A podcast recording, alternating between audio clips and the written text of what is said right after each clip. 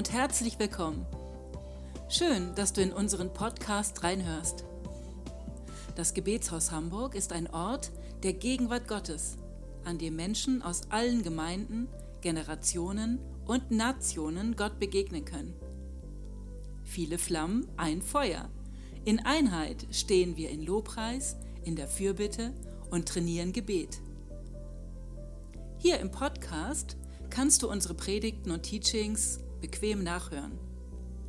Selbstverständlich bist du auch eingeladen, vor Ort Gottes Gegenwart zu genießen, zu beten oder an Seminaren teilzunehmen. Bevor es losgeht, klick doch gerne auf den Abonnier-Button, damit du keine der neuen Folgen verpasst. Und jetzt wünschen wir dir eine spannende Zeit mit der aktuellen Folge.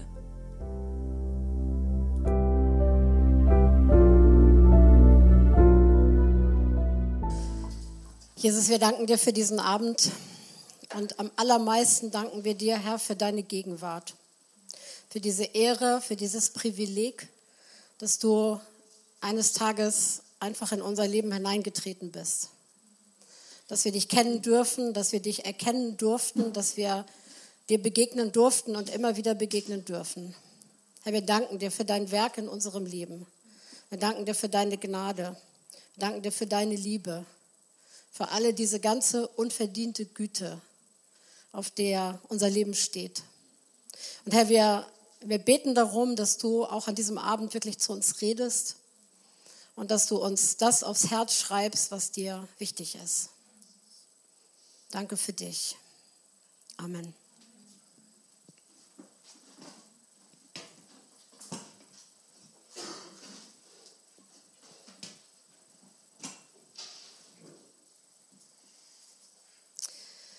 Ja, es geht heute Abend, an diesem allerletzten Abend, an diesem aller, aller, aller, aller, allerletzten Abend, um das Thema, um das es die ganze Zeit ging, um Jüngerschaft. Es geht um die Frage, was Jüngerschaft eigentlich ist, ein Jünger zu werden, ein Jünger zu sein und ein Jünger zu bleiben. Und ich möchte gerne mit euch so vier Punkte oder vier Blöcke, vier Aspekte, kann man vielleicht sagen, durchgehen ähm, und über dieses Thema Jüngerschaft nachdenken, über dieses Thema Nachfolge nachdenken. Und ich hoffe, dass der Kreis sich dann am Ende so ein bisschen schließt. Wir haben an einem Punkt angefangen. Wir haben mit der Frage, was ist eigentlich das Reich Gottes und was bedeutet es darin zu leben, begonnen. Und wir enden mit diesem Durchgang bei der Frage, was bedeutet es nun eigentlich wirklich, ein Nachfolger Jesu zu sein? Und man kann, wenn man über Jüngerschaft redet oder auch wenn man über Jüngerschaft nachliest, ähm, über in sehr viele Richtungen denken, lesen und sprechen.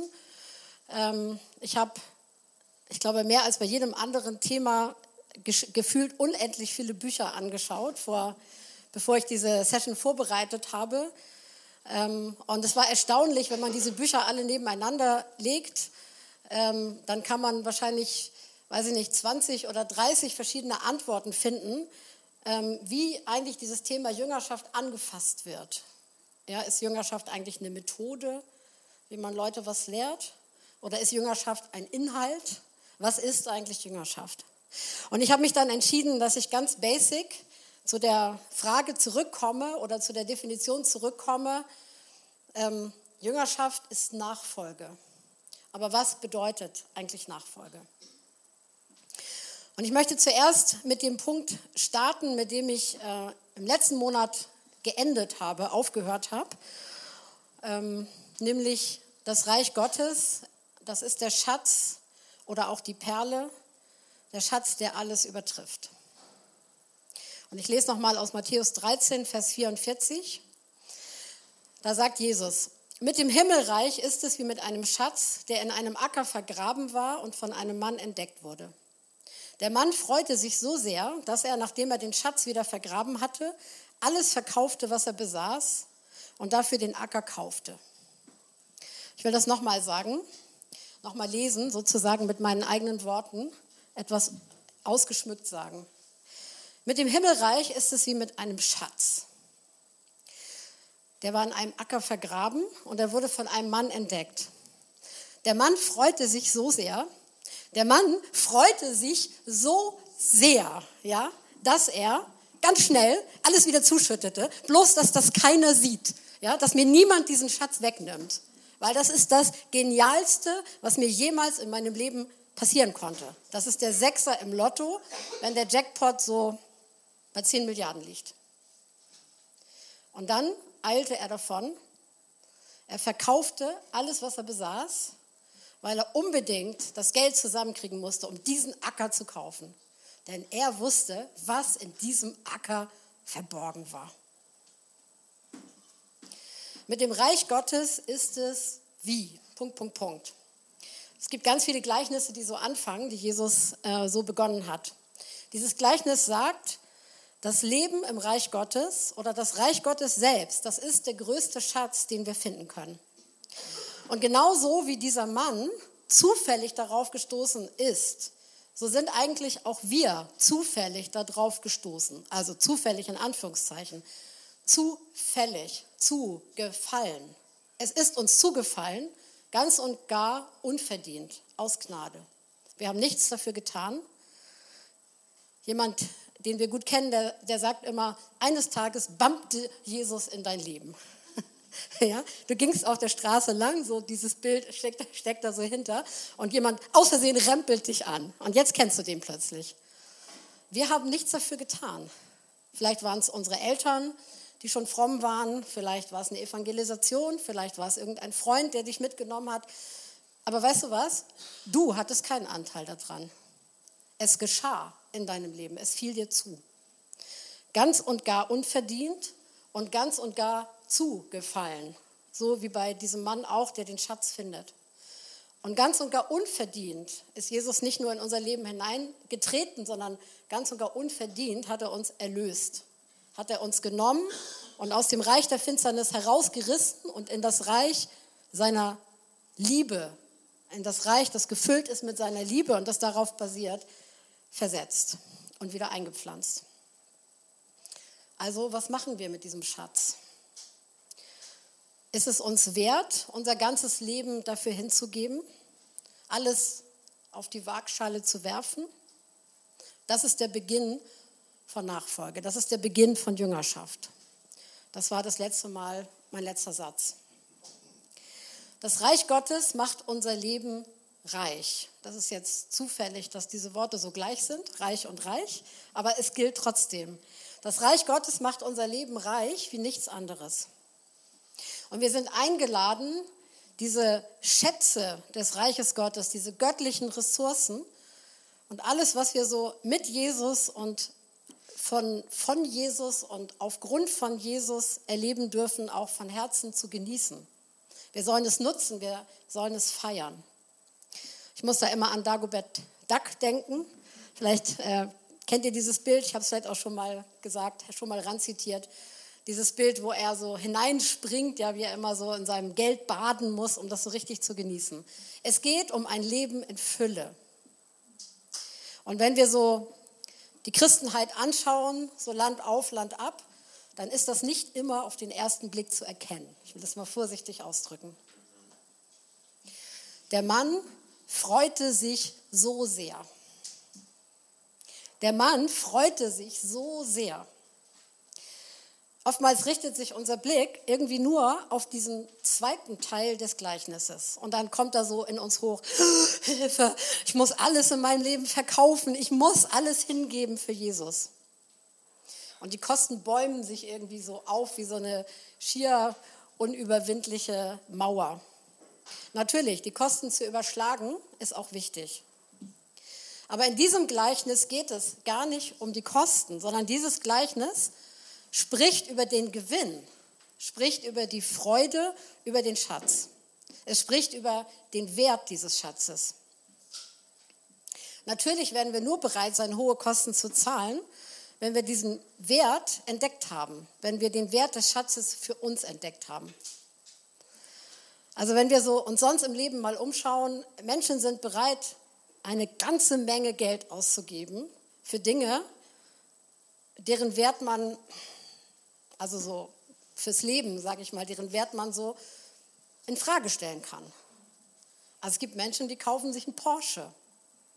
Ja, es gibt sie. Also denkt man vielleicht nicht, aber es gibt sie, weil sonst würde diese Firma nicht immer weiter expandieren. Ja, das gibt es. Es gibt Menschen, die geben sehr viel Geld aus für bestimmte Dinge, die ja nur endlich sind. Aber sie tun es, weil es ihnen das wert ist. Weil sie den, für sich diesen Wert erkannt haben. Und die Frage ist, wieder und wieder, was bedeutet das Reich Gottes für uns? Haben wir diesen Wert erkannt? Haben wir diesen Schatz gesehen und begriffen, dass das das ist, was am meisten wert ist im Leben, sodass wir es ganz unbedingt haben wollen? Wer ist Jesus für dich? Wenn wir im Reich Gottes leben, dann lernen wir Jesus immer besser und immer tiefer kennen. Und wir erleben auch ihn in immer mehr Situationen unseres Lebens. Ganz praktisch und ganz persönlich und entdecken dabei immer Neues. Als wen? Das heißt, welche Seiten von ihm kennst du eigentlich schon? Kennst du ihn als deinen Versorger, als deinen Arzt, als deinen besten Freund, als den, der dich mehr und treuer liebt als jeder andere Mensch? Kennst du ihn als deinen König, der dich leitet und der dich regiert?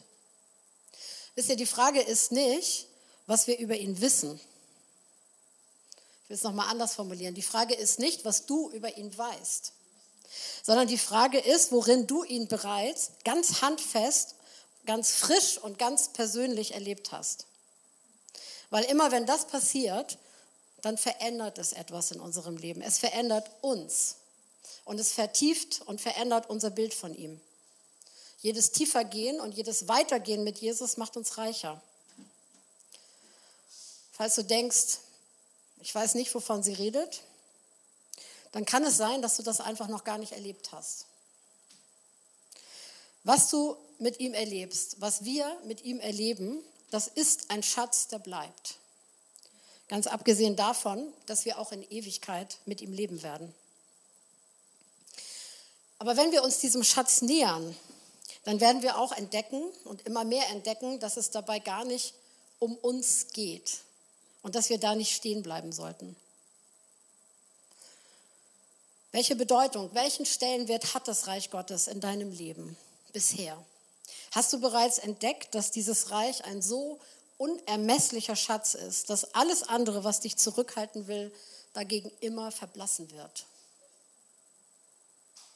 Und ich glaube, dass es ein guter Punkt oder eine gute Frage ist, ähm, um sich auch Zeit zu nehmen, dafür zu beten und Gott darum zu bitten, sich mehr zu offenbaren, sich dir ganz persönlich mehr zu zeigen. Nachfolge, Jüngerschaft. Was ist das eigentlich? Und ich möchte zum zweiten Punkt kommen und mit euch ein bisschen darüber nachdenken oder ein bisschen studieren, will ich mal sagen, was eigentlich dieser Begriff Jünger und Jüngerschaft in der Bibel für eine Bedeutung hat.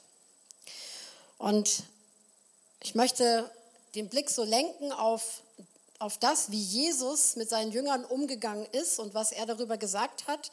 Aber das alles vor dem Hintergrund der jüdischen Kultur, in der Jüngerschaft ein schon bekanntes und ein in dem Sinne ganz normales Phänomen war. Es gab schon vor Jesus eine Menge Rabbis, Lehrer, die Jünger um sich scharten. Das ist sogar ein Phänomen, was man schon im Alten Testament findet. Denn das Wort Jünger ähm, bedeutet eigentlich übersetzt nichts anderes als der Lernende oder der Schüler. Und Jünger waren im Allgemeinen eben so etwas wie Anhänger eines bestimmten Lehrers, eines Rabbis. Und sie lernten von ihnen, sie waren ihre Schüler. Sie befolgten die praktischen Anordnungen, die die Rabbis gaben. Ähm, sie studierten die Lehrmeinungen, die Schulen ihres Meisters und sie folgten ihnen. Jünger folgten ihrem Meister auf allen Wegen, auf Schritt und Tritt und sie versuchten auch seinem Wandel nachzufolgen. Bei Jesus gab es auch das Phänomen, dass es Menschen gab, die ihm so heimlich nachgefolgt sind oder solche, die irgendwie nicht entschieden genug waren. Und ähm, das finde ich eine interessante Feststellung. Das war im Judentum nicht so üblich, ähm, dass dieses Phänomen schon zu der Zeit, als Jesus auf der Erde lebte, da war. Weil ich hätte beinahe gedacht beim ersten Mal lesen, dass das ein Phänomen ist nur von heute. Normalerweise wählte der Jünger den Lehrer aus.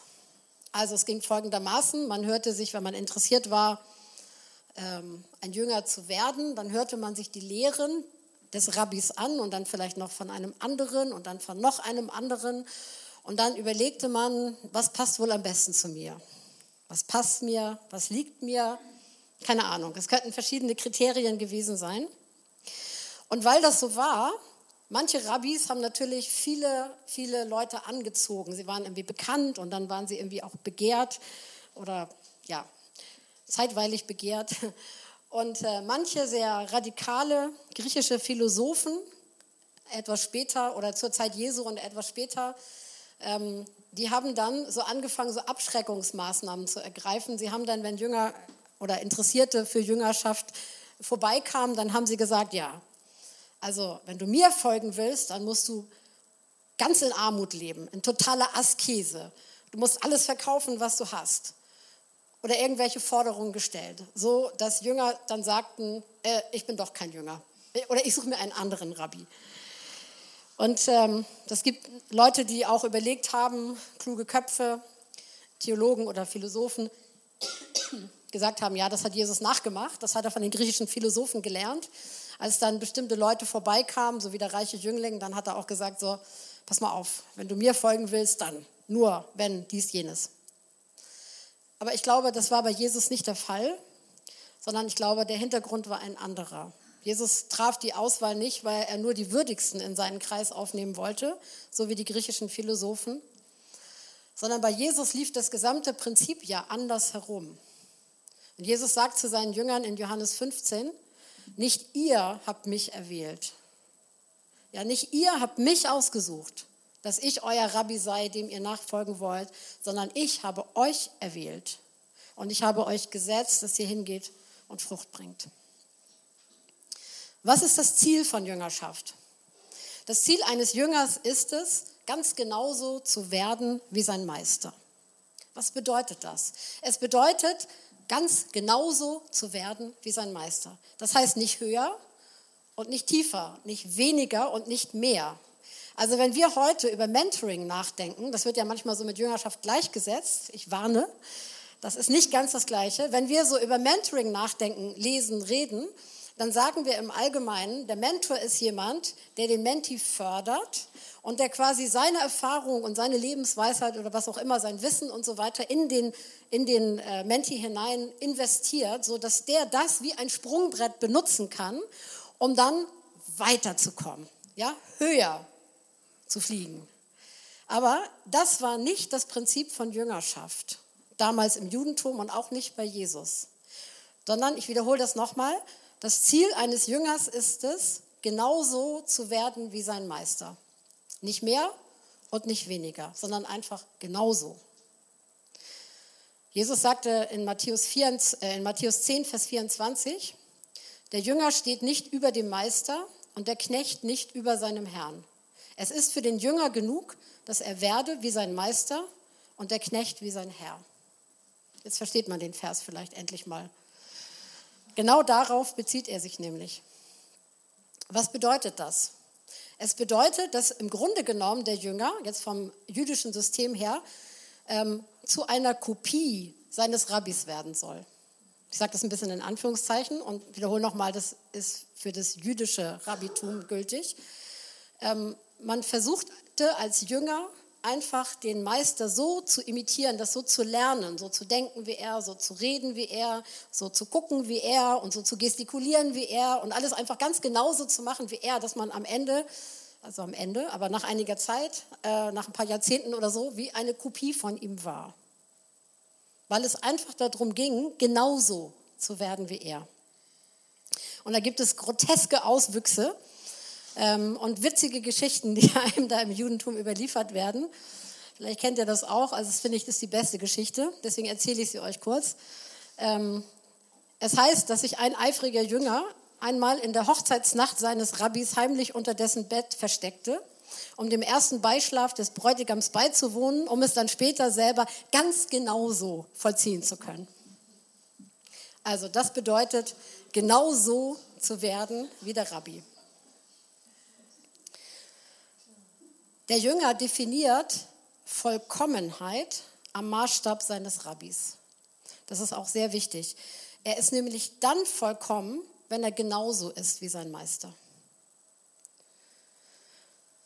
Ziel des Jüngers ist es, zu werden wie sein Meister, um dann auch im gleichen Sinne später wieder andere Menschen zu Nachfolgern zu machen, als Jünger bei sich zu haben und sie zu, so zu lehren, wie der Meister es vorher getan hat. Also sie treten auch in diese Aufgabe hinein. Der Unterschied in der Nachfolge Jesu, wenn wir unserem Rabbi, unserem Meister Jesus folgen, ist lediglich der, aber das ist ein sehr wichtiger, wir bleiben Jünger auf Lebenszeit. Es ist nicht darauf angelegt, dass wir werden wie Jesus und dafür kriegen wir jetzt irgendwie 3,5 Jahre Zeit. Was hast du nicht geschafft? Ähm, und dann müssen wir genau so sein wie eine Kopie von Jesus und dann sammeln wir Jünger um uns und die werden dann wieder gemacht zu Kopien von uns. Nein, so ist es nicht, sondern wir folgen Jesus nach und wir folgen ihm unser Leben lang nach. Und wenn wir andere zu Jüngern machen, dann sind wir sowas wie sichtbare Aus Ausgaben von Jesus für sie, an, an denen sie sich orientieren können. Aber sie werden angeleitet dazu, auch Jesus nachzufolgen und nicht uns. Also wir sind lediglich so eine Mittlerstufe dazwischen, ja? so eine sichtbare Ausgabe, die, die es mindestens am Anfang auch auf jeden Fall braucht. Was war die Voraussetzung für Jüngerschaft? Es war auf jeden Fall die bedingungslose und uneingeschränkte Hingabe. Der Preis der Nachfolge Jesu war, die, das ging also fast noch darüber hinaus, die Billigung der eigenen Familie. Die eigene Familie oder Besitz darf nicht über den Ruf Gottes gestellt werden. Wir haben das äh, in verschiedenen Geschichten, ich komme da später nochmal drauf, äh, dass Jesus Menschen begegnet, die ihm nachfolgen wollen und dann eben sagt, zu dem einen sagt er, verkaufe alles, was du hast. Oder ein anderer sagt, ich will erst noch dies, ich muss erst noch das, lass mich in meinem Leben erst noch dies und jenes machen. Und wo Jesus dann sehr klar sagt, wenn du das davor stellst oder darüber stellst oder daneben stellst, dann funktioniert es nicht. Jüngerschaft, dabei geht es auch um Reden und Tun. Nicht Reden allein, Herr, Herr, macht einen Jünger aus, sondern das Tun, der tatsächliche Gehorsam gegenüber Gottes Willen. Und Dienst. Ein Jünger hatte seinem Meister wie ein Sklave oder wie ein Diener zu dienen und es war nie umgekehrt. Jesus berief die Jünger zur Haltung des Dienens, aber gleichzeitig bezeichnete er sie als Freunde. Und er stellte einen Gegensatz dazu auf. Er sagte, ihr seid nicht wie rechtlose Sklaven, sondern ihr seid meine Freunde. Aber diese Haltung der Liebe aus der jeder Dienst entspringen soll, ist seine größte Forderung an uns. Das jüdische Jüngerschaftsmodell war eigentlich das Modell von Fan-Sein, ein Fan-Sein. Begeistert zu sein von dem Meister, ihm nachzueifern und ihn deswegen imitieren zu wollen. Und es funktionierte durch das Übernehmen äußerlicher Verhaltensweisen, und gleichzeitig durch das Verinnerlichen der Lehren dieses Rabbis und man arbeitete auf eine Veränderung des eigenen Charakters hin durch eben diese Kombination von Studium und Üben, von Korrektur und Lernen. Das heißt, es hat ein ganz stark kognitives Element. Ähm, ich muss Dinge verstehen, ich muss sie in mich aufnehmen, ich muss sie behalten und dann fange ich an, sie zu tun. Das Jüngerschaftsmodell von Jesus, wenn man das untersucht, ähm, geht über dieses Jüdische weit hinaus. Es setzt auf Veränderung des Herzens durch die Erneuerung des Sinnes, durch den Heiligen Geist. Darüber haben wir ja schon ausführlich gesprochen in diesem Jahr. Aber es verwirft die jüdischen Elemente auch nicht. Aber Jesus geht es nicht darum, dass wir äußerlich Verhaltensweisen übernehmen und ausüben, sondern, das dürfen wir gerne tun, sondern es geht ihm um unser Herz. Es geht ihm darum, dass wir ihm unser Herz öffnen und dass wir ihn in unser Herz aufnehmen. Ja, ist ja auch so ein alter Begriff, aber dass er alles in uns ausfüllt und dass das diese Veränderung bewirkt. Es geht nicht ohne den Heiligen Geist. Und der hat dem jüdischen Jüngerschaftsmodell definitiv gefehlt. Jesus startete damit, dass er eine Gruppe von zwölf Jüngern berief, aber dann auch noch eine erweiterte Gruppe und später werden alle Gläubigen in den Gemeinden auch Jünger genannt. Jesus überträgt seinen Jüngern seinen Auftrag und seine Vollmacht. Und er erweitert damit den Umfang dieses Nachfolgebegriffes, den man im Judentum schon kannte. Und wenn wir über das Wort Nachfolger nachdenken, das ist auch etwas, was wir ja im, im Deutschen sehr präzise ausdrücken. Nachfolge ist ja nicht nur ein frommer Begriff, sondern Nachfolge ist ja auch ein Begriff, den wir in der Wirtschaft oder sonst in allen Bereichen ähm, des Lebens eigentlich kennen. Also wenn ein Bankdirektor in Pension geht, äh, dann braucht es einen, einen Nachfolger. Es braucht eine Nachfolge in seinem Job, auf seinem Posten. Und Nachfolge heißt also, ich nehme diesen Auftrag an von Jesus und ich trete in diesen, ähm, in diesen, in diesen Job hinein. Ja, ich trete auf diesen Posten, trete da hinein und ich übernehme jetzt diese Verantwortung und diese Aufgabe und ich bekomme dazu auch die nötige Vollmacht von ihm. Nachfolge heißt, tun, was Jesus tut, reden, was Jesus redet und sein, was Jesus ist. Wie funktioniert Jüngerschaft praktisch? Es sind verschiedene Begriffe, die man benennen kann und ich will so ein paar wichtige rausgreifen. Da ist einmal die Nähe. Schon im Judentum ging es darum, so nah wie möglich am Meister dran zu sein. Am besten so nah, dass der Staub, den die Füße des Rabbis, der vor dir geht, aufwirbelt, dich als Jünger permanent bedeckt. So nah. Und auch Jesus spricht von dieser Nähe als eine unabdingbare und durch nichts ersetzbare Voraussetzung. Wir kennen alle dieses Bild vom Weinstock und den Reben in Johannes 15. Und da sagt Jesus, ich bin der Weinstock und ihr seid die Reben und mein Vater ist der Weingärtner. Dem gehört dieser ganze Weinstock. Und wir als Jünger müssen so eng verbunden sein. Und da kann man kein anderes Wort einsetzen als müssen. Wir müssen so eng verbunden sein, so ungetrennt und so ungehindert, wie die Rebe mit dem Weinstock verbunden ist. Die Rebe kann schlichtweg nicht existieren. Sie kann nicht lebendig bleiben, wenn sie sich vom Weinstock trennt. Und genau so ist es mit unserer Beziehung zu Jesus. Wir können kein Jünger sein, wir können keine Nachfolger sein, ähm, wir können kein Leben haben, und das ist ja auch unsere Erfahrung, wenn wir nicht so verbunden sind mit Jesus, wie eben die Rebe mit dem Weinstock. Sie ist aus ihm herausgewachsen. Und der Rebsaft des Weinstocks, der zirkuliert durch den ganzen Weinstock und schiebt sich, schießt in die Rebe hinein. Und dieser Rebsaft ist das, was die Rebe wachsen lässt, was sie lebendig macht und was ihr überhaupt die Möglichkeit gibt, zu wachsen und Blätter hervorzubringen, Blüten hervorzubringen und am Ende auch Frucht hervorzubringen.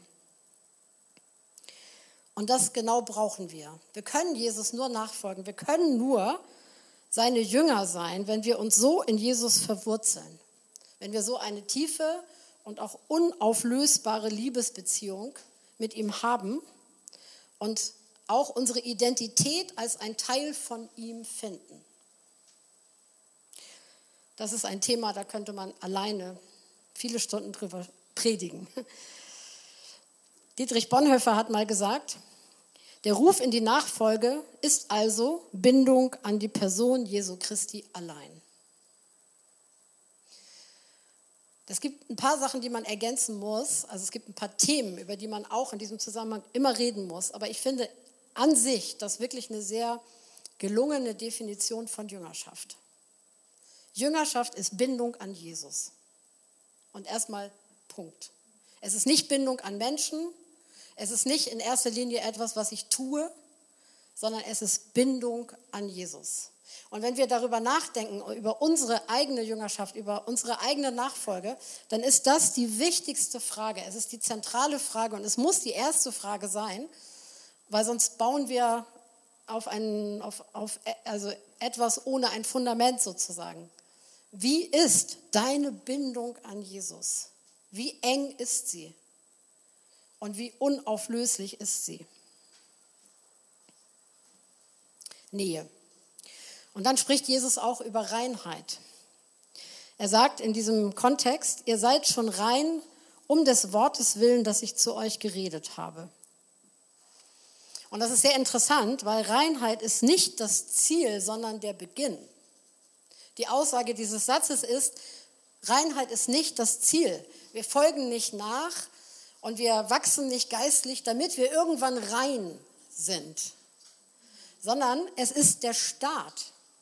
Zuerst spricht Jesus uns Gerechtigkeit zu. Er vollbringt sie für uns. Und sie ist da in unserem Leben. Wir hatten in einer anderen Session mal so ein Bild, ich weiß nicht, ob ihr das erinnert, von so einem großen Fass, in das Gott ganz viel reinfüllt. Aber das fällt alles unten raus, weil der Boden dieses Fasses fehlt. Und der Boden dieses Fasses ist Gerechtigkeit. Das ist die Basis in Gottes Reich. Und wenn wir nicht wissen, wer wir sind in ihm, wenn wir nicht wissen, dass wir geliebt sind als Kinder Gottes, wenn wir nicht wissen und wissen in einem ganz umfassenden Sinne, dass diese Gerechtigkeit von Gott für uns erwirkt wurde und für uns gilt, dann haben wir keinen kein Boden in unserem Fass. Und dann wird das auch alles nicht funktionieren. Ihr seid schon rein, um des Wortes willen, das ich zu euch geredet habe.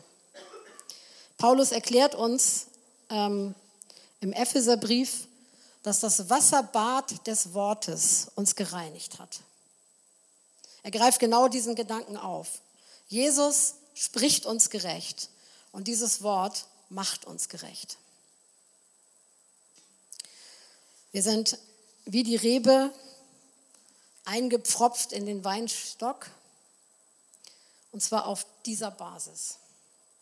Wir könnten, wir hätten nicht Teil dieses Weinstocks werden können, wenn Jesus uns seine Gerechtigkeit nicht gegeben hätte, wenn er sie nicht hineingesprochen hätte in unser Leben.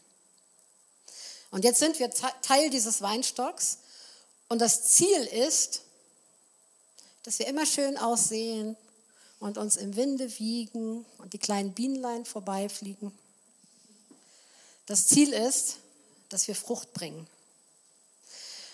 Und damit wir Frucht bringen können, damit Frucht an uns wachsen kann, was ja nur Gott hervorbringen kann, braucht es Blätter und Blüten und dann die Frucht selbst. Gott lässt das alles an uns wachsen, und zwar dann, wenn wir richtig verwurzelt sind in den Weinstock, wenn wir als Rebe richtig verbunden sind mit dem Weinstock. Und in diesem Gleichnis, also wenn ihr mögt, lest das gerne zu Hause noch mal ganz in Ruhe durch. Äh, dieses Bild, was Jesus da malt in Johannes 15, wird die, wird die Rolle vom Wort Gottes, aber auch vom Geist Gottes, der Rebsaft, der da so fließt, in unserem Leben sehr betont. Wort Gottes und Geist Gottes, die gehören immer zusammen und sie sind sie sind einfach unabdingbar wichtig, damit in unserem Leben Frucht hervorbringen, hervorkommen kann. Aber wenn das so ist, dann ist Fruchtbringen auch die automatische Folge. Was ist Frucht? Es ist, ein Jünger zu sein und andere zu Jüngern zu machen. Dann setzt Jesus ähm, die Verbindung zwischen dem Rabbi, zwischen sich und dem Jünger ein und er sagt, die Verbindung besteht aus Liebe. Und diese Liebe soll aber auch genauso zwischen den Jüngern da sein. Die Liebe zwischen den Nachfolgern soll deutlich erkennbar sein und sie wird zum erklärten Markenzeichen dieses Rabbis werden. Das war auch etwas, was in der jüdischen Kultur ähm, ganz üblich war. Rabbis unterschieden sich voneinander. Sie hatten alle irgendwie ein bestimmtes Herausstellungsmerkmal, ein Markenzeichen. Sie waren, hatten eine, eine bestimmte Lehrmeinung oder haben etwas Bestimmtes vertreten, was die Jünger tun sollten, die einen mit, mit totaler Askese oder so. Und Jesus hat auch so ein Herausstellungsmerkmal, das er betont und das er dann seinen Jüngern mitteilt und sagt, das ist das Gebot, was ihr halten sollt. Es wird herausgestellt, es ist das Gebot, das ihr halten sollt. Liebt einander. Es ist das Markenzeichen dieses Rabbis. Und es bedeutet, dass die Jünger dieses Rabbis dann an diesem Markenzeichen erkannt werden. Das ist doch echt eine große Herausforderung, oder? Also ich finde das eine sehr große Herausforderung. Dass bevor wir den Mund aufmachen, wir an unserer Liebe zu unserem Rabbi und an unserer Liebe zueinander erkannt werden. Also es gibt noch ein bisschen was zu tun. Es wird noch nicht langweilig. Aber das bedeutet auch, wenn es so ist, dass wir als Nachfolger untereinander an der Liebe erkannt werden sollen, dass Jüngerschaft dann niemals alleine möglich sein kann. Es kann nur im Kontext von Gemeinde oder im Kontext von Gemeinschaft stattfinden. Wie soll jemand mich, äh, wie soll jemand Jesus erkennen ähm, an meiner Liebe untereinander, wenn ich nur mich selber liebe? Ja, wenn ich da mit mir ganz alleine bin. Jesus setzt seine Jünger nicht in Dienstbeziehungen ein, trotz allem Dienstes, den wir leisten, weder Gott gegenüber noch anderen Christen gegenüber, sondern ganz bewusst nimmt er das Bild von Familie, er setzt uns in familiäre Beziehungen miteinander ein. Das ist Kind und Vater zwischen Gott und uns und Geschwister untereinander. Und deren Kennzeichen darf eben die ungeheuchelte und die von Herzen kommende Liebe sein. Und eigentlich nur, wenn man diese ganzen Dinge so nimmt und sie mal als Grundlage nimmt, kann man auch so etwas wie die Bergpredigt verstehen, die Jesus ähm, gehalten hat. Da kommen ja so viele verschiedene Seligpreisungen drin vor. Und da ist einfach wichtig zu sehen, erstmal, Jesus spricht zu seinen Jüngern. Es gibt andere Zuhörer, aber er spricht seine Jünger an. Diese Ansprache gilt seinen Jüngern. Und er macht in dieser, in dieser Liste von Aussagen klar, es ist die Identität und die Aufgabe der Jünger, Salz der Erde zu sein. Also nicht für sich zu klucken, sondern sie sind da und da ist etwas, was man an ihnen erkennt und sie haben einen Auftrag, etwas zu tun, hineinzuwirken in die Welt. Und dieses Bild vom Salz ist ähm, es ist einfach und intelligent. Wie sollte es anders sein? Es kommt ja auch von Jesus. Und er hat aber nicht gesagt, ihr seid das Salz im Salzstreuer. Fühlt euch wohl, werdet irgendwann feucht, fangt an zu schimmeln und stinkt, sodass ihr nicht mehr zu gebrauchen seid. Sondern er hat gesagt, ihr seid das Salz der Erde. Ja? Lasst euch hineinschütten in diese Welt. Weil nur da könnt ihr die Wirkung entfalten, die eure Aufgabe ist. Gerechtigkeit und Identität werden von Jesus selbst gegeben und sind die Voraussetzung. Ähm, alle diese Gerechtigkeit und alles, was über Identität ausgesagt wird in der Bergpredigt, es kann nur durch Jesus gegeben werden. Und auch die Bergpredigt, sie endet damit, ähm, dass, sie, dass sie über Vollkommenheit redet. Ja, Jesus sagt, macht ja so eine ganz steile Aussage und er sagt, wenn ihr nicht vollkommen seid wie der Vater im Himmel. Also es reicht nicht die Vollkommenheit, die in Anführungszeichen Pseudo-Vollkommenheit, die ihr bei anderen Rabbis seht oder bei anderen Nachfolgern von Rabbis, die danach eifern, genauso zu werden wie ihr Rabbi. Das reicht nicht, sondern Jesus sagt, die Vollkommenheit, über die wir hier reden, in unserer Nachfolgebeziehung, das ist die Vollkommenheit Gottes. Und das ist ja so ein krasser Vers. Also viele Christen, die, wenn sie irgendwann mal schaffen, Matthäus so weit zu lesen, dass sie zu diesem, auf diesen Vers stoßen im fünften Kapitel, dann, äh, dann sagen sie, oh krass. Und dann, ich bin wieder, ich habe schon wieder gesündigt, ich bin schon wieder nicht dies und ich bin schon wieder nicht das und so. Deswegen nochmal zurück. Identität, Gerechtigkeit, alles das bekommen wir von Jesus geschenkt. Wir können das nicht erarbeiten, wir können das nicht aus eigener Kraft sein oder schaffen oder so, sondern das ist mal gerade die Basis. Ihr seid schon rein, um des Wortes willen, dass ich zu euch geredet habe. Das ist gerade mal der Startpunkt. Nur auf der Basis der Gerechtigkeit, die Jesus für uns erworben hat, können wir überhaupt ihm nachfolgen. Und alle Gebote, die Jesus gibt, sind Lebensweisen und Haltungen. Und es geht überhaupt nicht darum, dass wir versuchen, diese aus unserer Kraft irgendwie zu erfüllen, sondern es geht darum, dass wir dem Heiligen Geist Raum geben, dass er durch sein Wort unseren Sinn erneuert. Darüber haben wir nun elf Monate gesprochen und vielleicht ist was angekommen in unserem Herzen. So weit, so gut. Aber nun gibt es da ja auch noch dieses Kreuz. Und das ist wahrscheinlich ähm, eine der schwierigsten Aussagen, wenn man über Jüngerschaft oder über Nachfolge redet oder überhaupt, wenn man was aus der Bibel zitiert, dann zuckt die Gemeinde schon immer gleich zusammen. Ähm, das Kreuz mit dem Kreuz. Jesus sprach, wenn jemand mir nachkommen will, dann verleugne er sich selbst und nehme sein Kreuz auf täglich und folge mir nach. Denn wer sein Leben retten will, wird es verlieren. Wer aber sein Leben verliert um meinetwillen, der wird es retten. Denn was wird es einem Menschen nützen, wenn er die ganze Welt gewönne, sich selbst aber verlöre oder einbüßte? Das ist der gute Luther.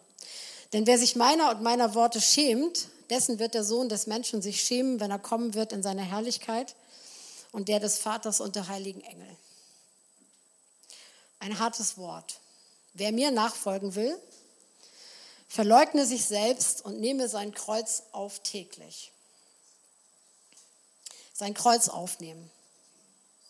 Wer sein Leben verliert, der gewinnt es. Leben gewinnen.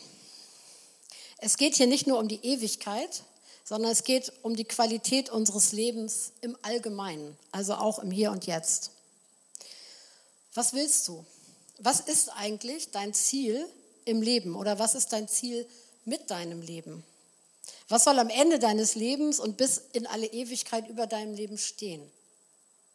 Gewinn oder Verlust? Es gibt da wirklich, ich sagte, ich habe eine ganze Reihe Bücher gewälzt über Jüngerschaft und es gibt da wirklich so echt Hardcore-Vertreter. Und ich will euch mal ein bisschen äh, ein paar Gedanken teilhaben lassen von, äh, von einem Menschen, der heißt William MacDonald. Und das ist so ein Klassiker über Jüngerschaft. Manche von euch haben vielleicht von ihm auch, ein, auch schon Bücher gelesen. Er hat ein Buch geschrieben, das heißt Wahre Jüngerschaft. Das ist schon ziemlich alt. Und ähm, ich zitiere mal ein paar Sachen aus seinem Buch. Er hat eine Liste hm, gemacht, sieben Bedingungen für Christus Nachfolger, ohne die aus seiner Sicht Nachfolge gar nicht möglich ist. Erstens, da ist einmal die alles übersteigende Liebe zu Jesus Christus. In Lukas 14, 26 heißt es, Jesus sagt, wer zu mir kommt und hasst nicht seinen Vater und seine Mutter und seine Frau und seine Kinder und seine Brüder und seine Schwestern, dazu aber auch sein eigenes Leben, dann kann er nicht mein Jünger sein.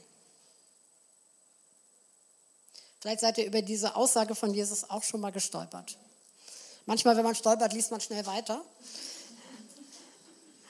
Worum geht es? Es geht in diesem Vers nicht ums Hassen. Man muss immer den Kontext berücksichtigen, sondern es geht ums Lieben. Und das ist sehr wichtig, dass man auf die richtige Seite guckt. Es geht darum, Jesus mehr zu lieben als alle anderen und alles andere. Das ist der Punkt. Und ich zitiere, was William MacDonald abschließend dazu sagt. Die Eigenliebe, das heißt ja, und dazu auch noch das eigene Leben. Die Eigenliebe ist dabei eines der am schwersten zu überwindenden Hindernisse für die Jüngerschaft. Nicht eher, als bis wir willig sind, unser Leben völlig für ihn hinzugeben, sind wir an dem Platz, an dem er uns haben will. Ich weiß nicht, wie euch das geht. Ich wusste das schon vorher, und dennoch dachte ich, woher kennt er mich? Zweitens, Zweite Bedingung, die Verleugnung unseres Ichs. Wenn jemand mir nachkommen will, so verleugne er sich selbst, sagt Jesus. Und William MacDonald fügt an, Verleugnung unseres Ichs bedeutet eine völlige Hingabe an die Herrschaft Jesu Christi, sodass das eigene Ich überhaupt keine Rechte und Ansprüche hat. Es bedeutet einfach, dass das Ich abdankt. Kurz und knackig. Gibt es nichts mehr anzufügen. Dritte Bedingung, die wohl überlegte Wahl des Kreuzes. Denn Jesus sagt, wer mir nachfolgen will, nehme sein Kreuz auf. Dazu erklärt er, das Kreuz ist nicht eine physische Schwäche oder ein geistiger Schmerz, denn diese Dinge sind allen Menschen gemeinsam. Das Kreuz ist ein Weg, der nach reiflicher Überlegung gewählt wurde. Es ist ein Weg, der, solange diese Welt besteht, voll Unehre und Schmach ist. Das Kreuz veranschaulicht die Schande, Verfolgung und Beschimpfung, mit der die Welt den Sohn Gottes überhäufte und welche die Welt auch auf alle die laden wird, die sich entschieden haben, gegen den Strom zu schwimmen. Aber es gibt einen Ausweg. Hört genau hin. Jeder Gläubige kann dem Kreuz einfach dadurch entgehen, dass er sich der Welt und ihren Wegen anpasst. Vierte Bedingung. Leben in der Nachfolge Christi. Denn Jesus sagt, und erfolge mir nach. Was kennzeichnete das Leben des Herrn Jesus? Es war ein Leben des Gehorsams gegenüber Gott. Es war ein Leben in der Kraft des Heiligen Geistes, des selbstlosen Dienens, der Geduld, des Leidens und der Ausdauer trotz boshafter Misshandlungen. Ein Leben voller Eifer, voller Verausgabung. Ein Leben der Selbstbeherrschung, der Sanftmut, der Freundlichkeit, der Treue und der Hingabe. Wenn wir seine Jünger sein wollen, müssen wir wandeln wie er. Die Liste ist viel länger, ich habe sie deutlich gekürzt. Fünfte Bedingung. Innige Liebe zu allen, die Christus gehören. Hier kommen wir wieder zu dem Herausstellungsmerkmal oder zu dem Markenzeichen unseres Meisters. Wenn Jesus sagt in Johannes 13, daran werden alle erkennen, dass ihr meine Jünger seid, wenn ihr Liebe untereinander habt. Das ist die Liebe, die andere höher achtet als sich selbst. Das ist die Liebe, welche die Menge der Sünden zudeckt. Hört nochmal, da steht nicht, das ist die Liebe, die, weil sie sagt, Kritik ist ja positiv, die Sünde der anderen aufdeckt, sondern das ist die Liebe, steht hier, die die Menge der Sünden zudeckt. Das steht in 1. Petrus, Vers 4, äh, 1. Petrus 4, Vers 8. Es ist die Liebe, die langmütig und freundlich ist. Sechste Bedingung, bleiben in seinem Wort. Johannes 8, Vers 31, dieser Satz, Jesus sagt, wenn ihr in meinem Wort bleibt, so seid ihr wahrhaftig meine Jünger. Und William MacDonald sagt dazu, rechte Jüngerschaft muss von Dauer sein. Ich glaube, dass es dazu noch ein bisschen was anderes zu sagen gibt, da komme ich gleich nochmal drauf. Und die siebte Bedingung, die er aufzählt, ist, alles aufgeben, um ihm zu folgen. In Lukas 14, 33 sagt Jesus, so kann nun keiner von euch, der nicht allem entsagt, was er hat, mein Jünger sein. Nochmal in voller Schärfe.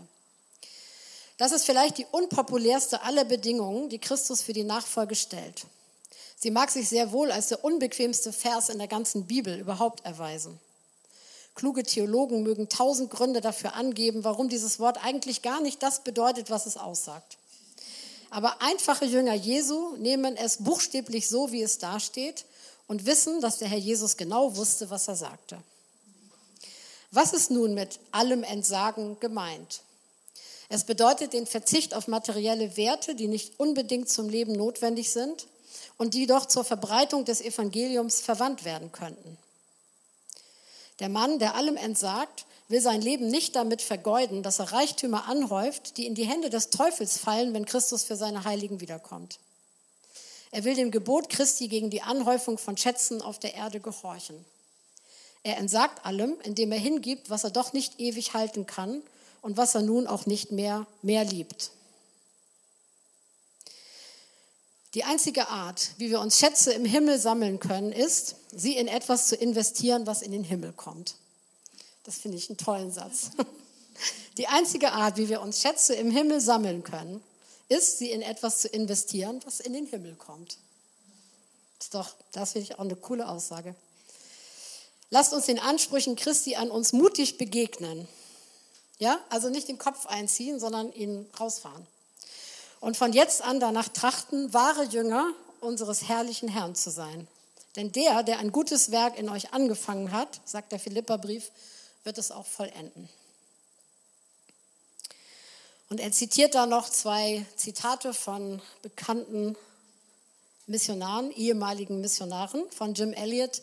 Der ist kein Tor, der hingibt, was er nicht behalten kann, auf das er gewinne, was er nicht verlieren kann.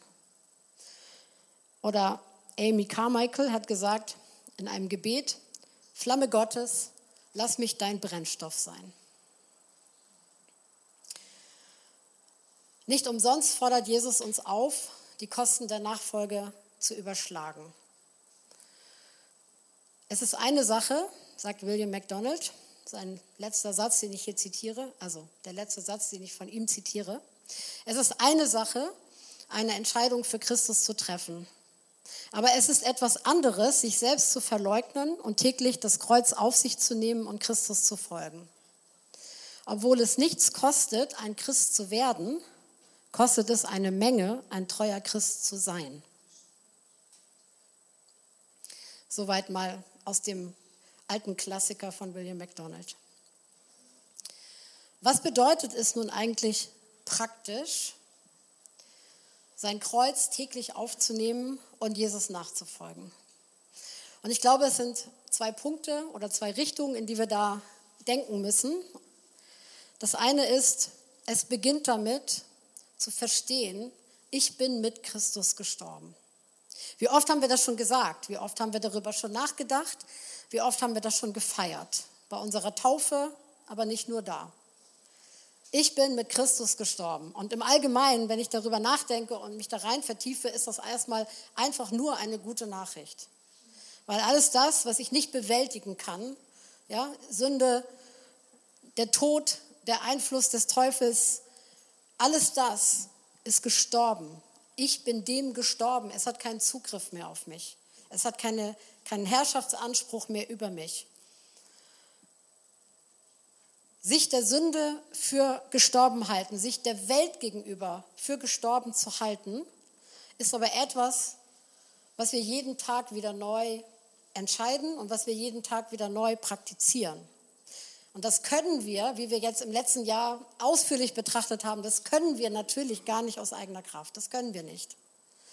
Aber wir haben ein neues Leben erhalten. Der Heilige Geist hat uns ein neues Leben geschenkt. Er hat ein neues Leben in uns aufstehen lassen, als wir mit Christus auferstanden sind.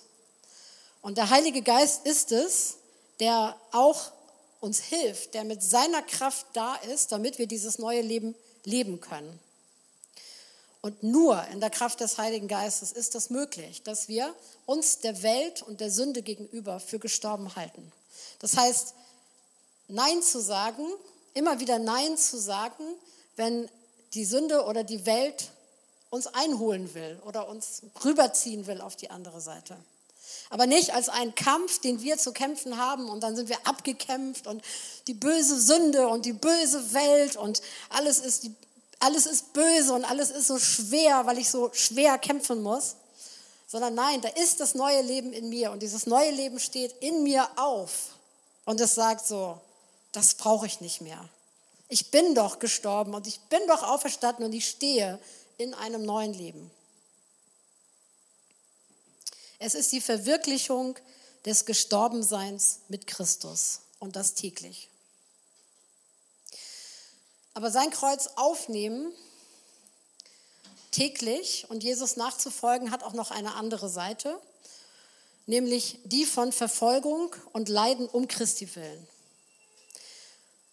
Bekenntnis und Verfolgung sind selbstverständlich, sie sind ein selbstverständlicher Teil von Nachfolge und sie ziehen Lohn im Himmel nach sich. Und ähm, wie ich das vorhin auch schon zitiert habe, es geht nicht darum, dass wir alle ein Leiden haben. Ja, jeder hat ja so sein Päckle zu tragen und äh, jeder hat ja so sein Kreuz und so, was es so alles in unserem Sprachgebrauch gibt. Das ist damit nicht gemeint. Ja, jeder Mensch kennt Leiden in unterschiedlichem Maße. Wir alle leiden unter irgendwelchen Dingen. Wir alle kämpfen mit Krankheit und wir kämpfen mit Trauer, wenn wir Menschen verlieren und wir kämpfen mit allen möglichen Dingen, die wir unter dem Begriff Leid auch zusammenfassen. Aber das ist hier an der Stelle nicht gemeint, sondern es ist dieser selbstgewählte Weg des Kreuzes. Es ist der selbstgewählte Weg der Nachfolge. Und wenn Jesus dieses Bild gebraucht, es ist ein Bild, wenn er sagt, ähm, wer mir nachfolgen will, der nehme sein Kreuz auf sich. Das Bild, was er gebraucht, zielt auf die Verurteilung eines Verbrechers, der gekreuzigt wird. Wer mit dem Balken auf dem Rücken durch die Stadt zog, war ein Gerichteter auf dem Weg zur Hinrichtung. Und er war jemand, der damit automatisch die Schmach der Welt auf sich zog. Und auch für uns bedeutet es, ganz bewusst die Schmach der Welt auf uns zu nehmen, wohl wissend, dass es uns sogar das Leben kosten kann, dass es mit dem Tod enden kann. Nachfolge kommt nicht von alleine. Es ist unsere bewusste Entscheidung unser Kreuz um Jesu Willen und um des Evangeliums vom Reich Gottes Willen auf uns zu nehmen. Du hast dich für Jesus entschieden? Nein, ich habe es vorhin schon gesagt. Jesus hat sich für dich entschieden. Bis zu diesem Punkt? Gut, alles gut. Aber jetzt ist die Frage, ob du dich entscheidest, ihm tatsächlich nachzufolgen. Tatsächlich. Ob die Tat Sache wird.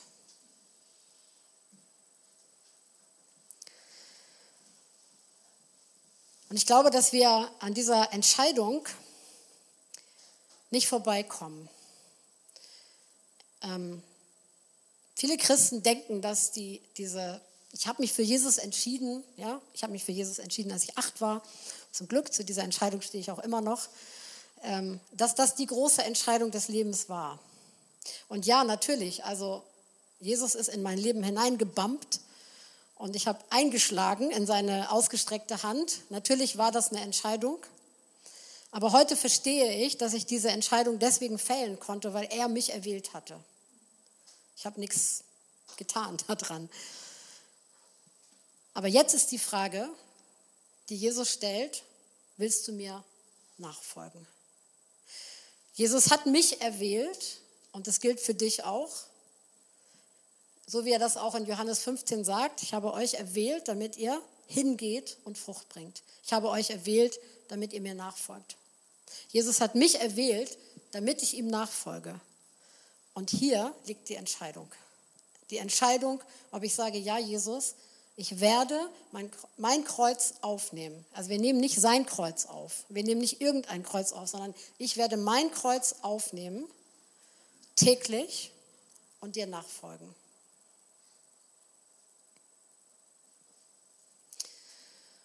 Und der letzte Punkt, ganz kurz.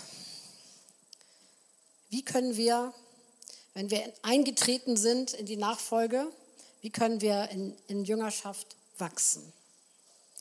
Es ist die Frage nach geistlichem Wachstum überhaupt. Und ich möchte das so überschreiben, Jüngerschaft und geistliches Wachstum kommen aus dem Wort. Es gibt viele Aspekte, die dafür wichtig sind, aber es erwächst aus dem Wort. Ich habe es eben schon zitiert, in Johannes 8, 31 sagt Jesus, wenn ihr in meinem Wort bleibt, seid ihr wahrhaft meine Jünger. Und Johannes 15, in diesem Gleichnis vom Weinstock und den Reben, sagt er, wenn ihr in mir bleibt und meine Worte in euch bleiben, dann werdet ihr bitten, was ihr wollt, und es wird euch geschehen. Hierin wird mein Vater verherrlicht, dass ihr viel Frucht bringt und meine Jünger werdet. Jüngerschaft erwächst aus dem Wort. Jesus sagt in Johannes 15, dass wir sein Wort halten sollen. Und auch darüber haben wir schon mal gesprochen im letzten Jahr. Es geht nicht darum, dass wir bestimmte Gebote oder bestimmte Worte von Jesus einhalten. Also, dass wir schaffen, Gebote zu befolgen und sonst ist es problematisch, sondern es geht vielmehr darum, dass wir sein Wort nehmen, dass wir es glauben und dass wir es einfach festhalten, dass wir es behalten in unserem Herzen. In der Folge wird dies immer dazu führen, dass der Geist Gottes das Einhalten in unserem Leben hervorbringt. Wir sollen in Jesus bleiben, in seinem Wort bleiben, in seiner Liebe bleiben. Bleibt, bleibt, bleibt. Dazu ist erforderlich, dass wir eintauchen in Jesus, in sein Wort, in seine Liebe. Wie schon gesagt, Wort und Geist gehen immer zusammen. Der Heilige Geist will Raum in uns, aber um sein Werk in uns hervorzubringen, braucht er das Wort. Gebraucht er das Wort.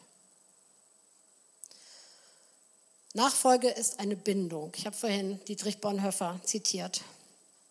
Jüngerschaft kommt zustande, wenn wir uns fest an Jesus anbinden und wenn wir diese Nähe, diese Beziehung kultivieren und festhalten. Und das ist niemals ein statischer Zustand. Es ist nicht so, dass wir eine feste Beziehung zu Jesus bilden und dann ruhen wir uns darauf aus und lösen uns davon, weil jetzt haben wir sie ja.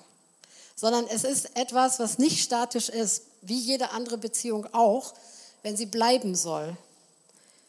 Es ist etwas, worin wir uns kontinuierlich bewegen müssen, etwas, worin wir uns kontinuierlich verändern, verändert werden, etwas, worin wir wachsen.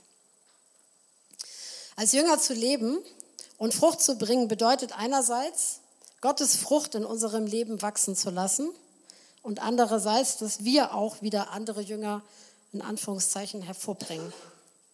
Andere zu Jüngern bedeutet dementsprechend, sie zu Jesus zu führen und sie fest an Jesus anzubinden, nicht an uns.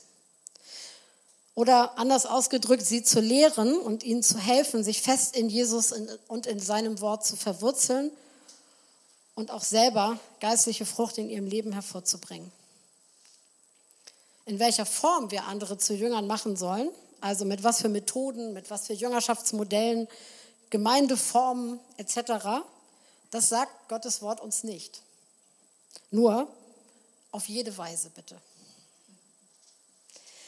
Da die Liebe der Nachfolger zueinander das sichtbare Erkennungszeichen ist, an dem die Welt Jesus erkennt, ist Nachfolge niemals alleine möglich. Ich habe das vorhin schon gesagt. Es gibt ja dieses Phänomen. Jesus und ich, wir lieben uns, das ist genug. Ja, ich, ich liebe Jesus und Jesus liebt mich und wir streiten uns auch nie wir sind völlig einig, wir leben Einheit und so weiter und so fort. Das ist wirklich totaler Quatsch. Nachfolge ist immer nur in und mit Gemeinschaft möglich. Wir können auch nicht gesund geistlich wachsen ohne die anderen. Wir müssen mit den anderen und an den anderen lernen. Wir müssen uns an ihnen reiben. Wir müssen uns mit ihnen auseinandersetzen weil das führt dazu, dass wir uns auch mit uns auseinandersetzen müssen. Und deswegen ist Jüngerschaft und geistliches Wachstum nur in Gemeinschaft möglich. Wir finden in den neutestamentlichen Briefen ja so viele, schier unendlich viele Aufforderungen, in denen das Wort einander vorkommt. Jüngerschaft findet statt im Kontext von Gemeinde. Ähm, in der Apostelgeschichte 2, Vers 42 wird uns so gesagt, dass die Apostel oder die erste Gemeinde ähm, das lebte, diese Gemeinschaft so lebte. Ja, sie waren zusammen als Gemeinschaft, sie ähm, feierten das Abendmahl zusammen, sie waren unter der Lehre der Apostel und sie waren zusammen im Gebet. Und das war der Nährboden für Jüngerschaft. Nachfolge kommt nicht von alleine. Es ist unsere bewusste Entscheidung, unser Kreuz um Jesu Willen und um das Evangelium vom Reich Gottes Willen aufzunehmen. Nicht du hast dich für Jesus entschieden, sondern Jesus sich für dich. Wow. Aber jetzt ist die Frage, ob du dich entscheidest, ihm tatsächlich nachzufolgen. Und dazu soll der Abend heute Abend dienen, uns wirklich in die Nachfolge zu rufen. Ich weiß nicht, wo ihr steht, aber lasst es mal an euch heran. Bist du ein Nachfolger? Hast du diesen größten Schatz aller Schätze, der es wert ist, dass man wirklich alles im Leben loslässt, dafür, dass man diesen Schatz gewinnt? Hast du diesen Schatz schon entdeckt? Denn wenn du diesen Schatz nicht entdeckt hast, dann kannst du nicht verstehen, was Nachfolge bedeutet. Denn wenn wir diesen Schatz nicht sehen, dann werden diese, diese Forderung der Kosten, äh, das wird uns ersticken. Ja, das ist wie so eine lange Rechnung, die da kommt und wir sehen nicht, wofür das Ganze ist. Hast du diesen Schatz schon entdeckt? Und hat dieser, der Wert dieses Schatzes dich so ergriffen, dass du sagst, dafür renne ich jetzt. Ja, dafür laufe ich jetzt. Dafür gebe ich mein ganzes Leben. Ich würde gerne mit euch im Gebet, mit einer Gebetszeit abschließen. Wir haben ja heute keine Kleingruppen und wir nehmen jetzt einfach gemeinsam ein bisschen Zeit ähm, zu beten. Und wenn ihr mögt, steht doch gerne mal auf. Also ihr müsst nicht, aber wenn ihr mögt, dann ist man auch ein bisschen wacher. Und ähm, fragt mal so in euer Herz hinein, aber verliert euch nicht da drin. Stellt die Frage, aber sucht auch die Antwort. Ähm, fragt mal so ein bisschen in euer Herz hinein. Und vielleicht wollt ihr in eurem Inneren eine Entscheidung fällen, die einfach zum jetzigen Zeitpunkt eine, eine wirkliche oder eine, wie soll ich sagen, die Entscheidung ist, die ihr zum jetzigen Zeitpunkt einfach fällen könnt. Und wenn ihr das Gefühl habt, so irgendwie, da, ich spüre da Widerstand in mir oder ich komme damit etwas nicht klar oder ich habe Fragen, dann seid ermutigt, diesen Widerstand oder diese Fragen einfach direkt Jesus hinzuhalten. Er ist es, der darauf antworten möchte. Und er ist auch der Einzige, der darauf antworten kann. Jesus, danke, dass du uns erwählt hast. Danke, dass du gekommen bist, Gott und König, als Mensch auf die, in, und auf dieser Erde warst dass du uns ganz nahe gekommen bist. Danke, dass du Mensch geworden bist, dass du für uns gestorben bist, dass du für uns wieder auferstanden bist. Herr, dass du unser altes Leben, unsere alte Natur wirklich mit dir gekreuzigt hast und uns ein neues Leben geschenkt hast, dass wir auch noch aus der Kraft deines Geistes leben dürfen. Herr, du hast einfach alles für uns vollbracht und dafür danken wir dir.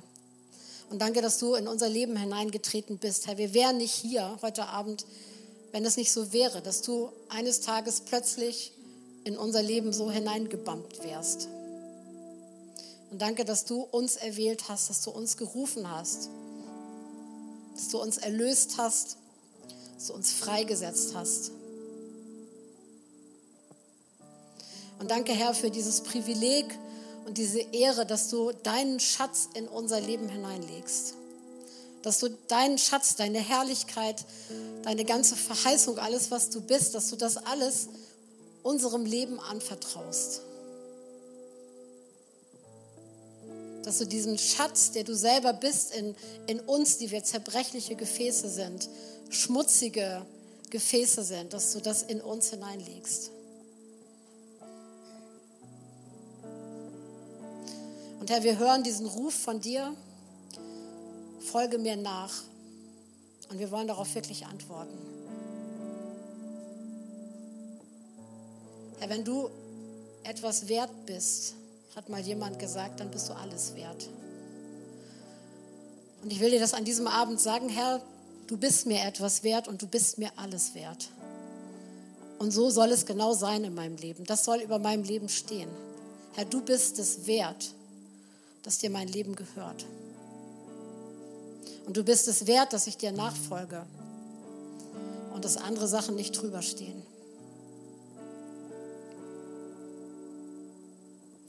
Herr, wir beten, dass du dein Werk in unseren Herzen tust. Herr, wir beten, dass du, der du siehst, was sich in unseren Herzen bewegt, dass du, ähm, ja, dass du uns Fragen beantwortest, dass du uns die richtige Perspektive gibst auf die Dinge. Herr, dass du uns wirklich so den Schleier von den Augen wegreißt, dass wir sehen, wer du bist, dass wir diesen Schatz sehen und erkennen können. Und dass es etwas mit unserem Herzen macht, dass es unser, unser, unser Herz und unser ganzes Leben wirklich ergreift. Herr, so dass wir loslassen, weil wir diesen Schatz haben wollen. Und Herr, noch einmal wieder mehr beten wir auch an diesem Abend, Herr, erfülle du uns. Füll du uns, Heiliger Geist, erfüll du uns neu. Herr, wir brauchen dich, denn alleine können wir gar nichts. Und Herr, wir wollen wirklich in dieser Welt stehen. Herr, wir wollen, dass die Welt dich erkennen kann. Dass die Welt dich sehen kann, wer du bist. Und wir wollen dir unser Leben dafür wirklich zur Verfügung stellen.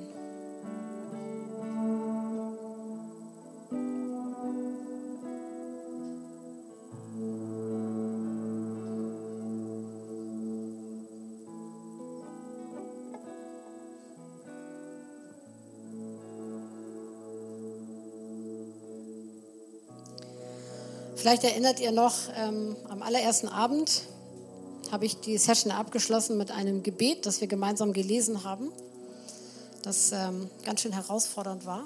Das ist es auch immer noch.